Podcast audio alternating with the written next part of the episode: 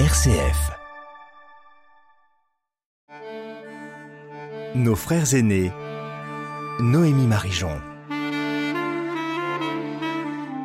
Bonjour à tous et à toutes. La semaine dernière, nous avons découvert les origines juives et bibliques du Notre Père grâce au Père Jean Massonnet et à Monsieur Daniel Olivier. Nous allons continuer notre découverte de cette prière en approfondissant les demandes du Notre Père. Bonjour Daniel.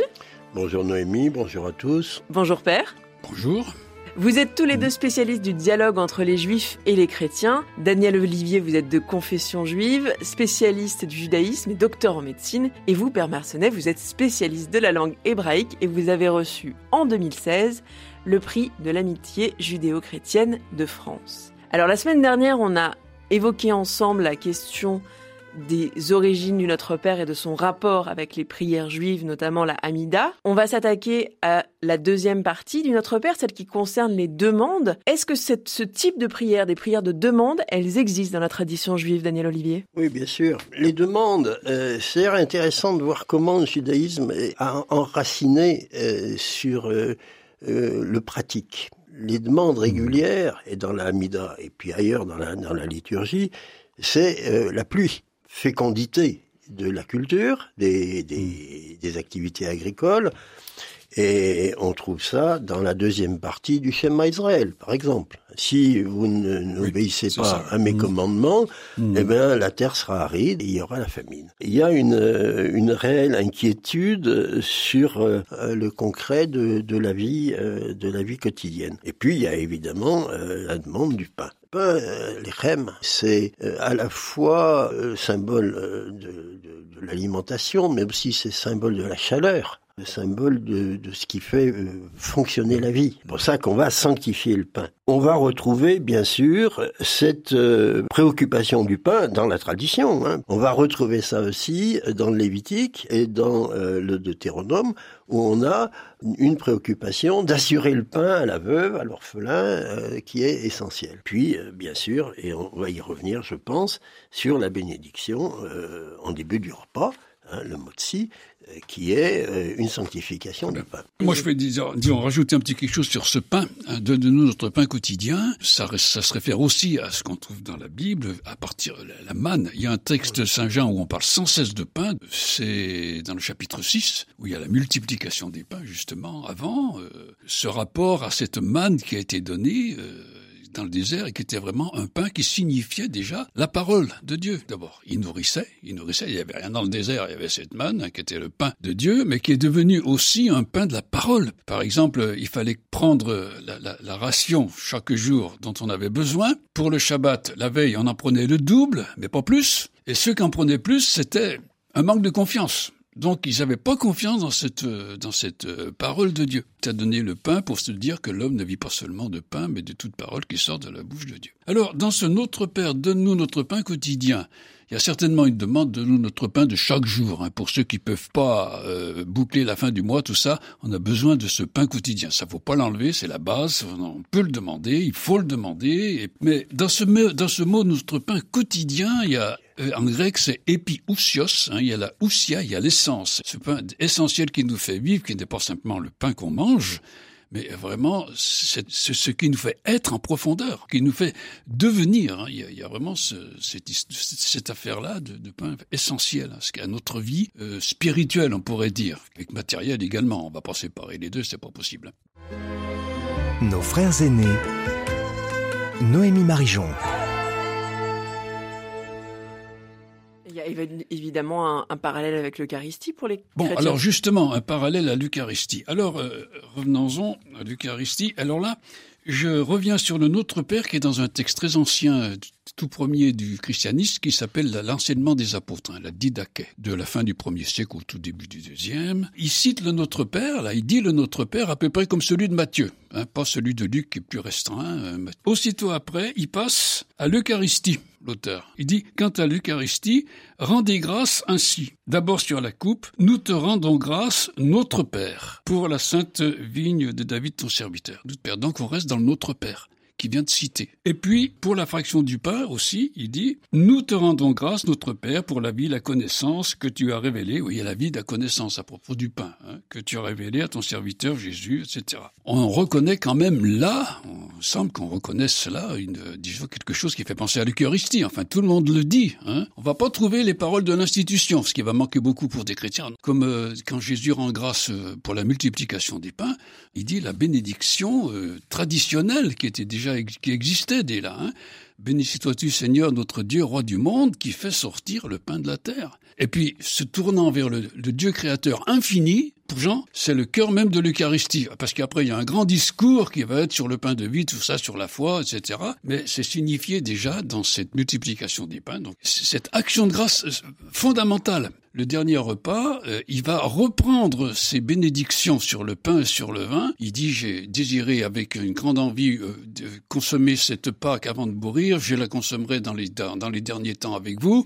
Il sait que ce qu'il va faire, c'est aussi le qui pour fondamental pour lui, c'est-à-dire la rémission des péchés qu'il va reprendre sur lui pour le transformer en action de grâce. Donc on est au cœur même du christianisme avec, disons, ce, cette relation au Père qui se inscrit dans, notre Eucharistie et qui est euh, en profondeur une action de confiance jusqu'au bout et dans laquelle nous pouvons, tant que chrétiens, nous, couler dans cette euh, confiance infinie du Jésus qui va traverser moment de l'Eucharistie, mais c'est déjà lancé, disons, l'idée est lancée au moment de la scène, du repas, hein, euh, béni sois-tu, et faites ceci en mémoire de moi, c'est d'ailleurs rendez grâce avec moi, à travers tout ce que vous êtes, pour recevoir de l'infini de Dieu, du Père. En communion, pour nous, c'est en communion avec Jésus qui le fait, mais il va pas le faire à notre place. On le fait avec lui, et c'est vraiment le cœur de l'Eucharistie, est une action de grâce.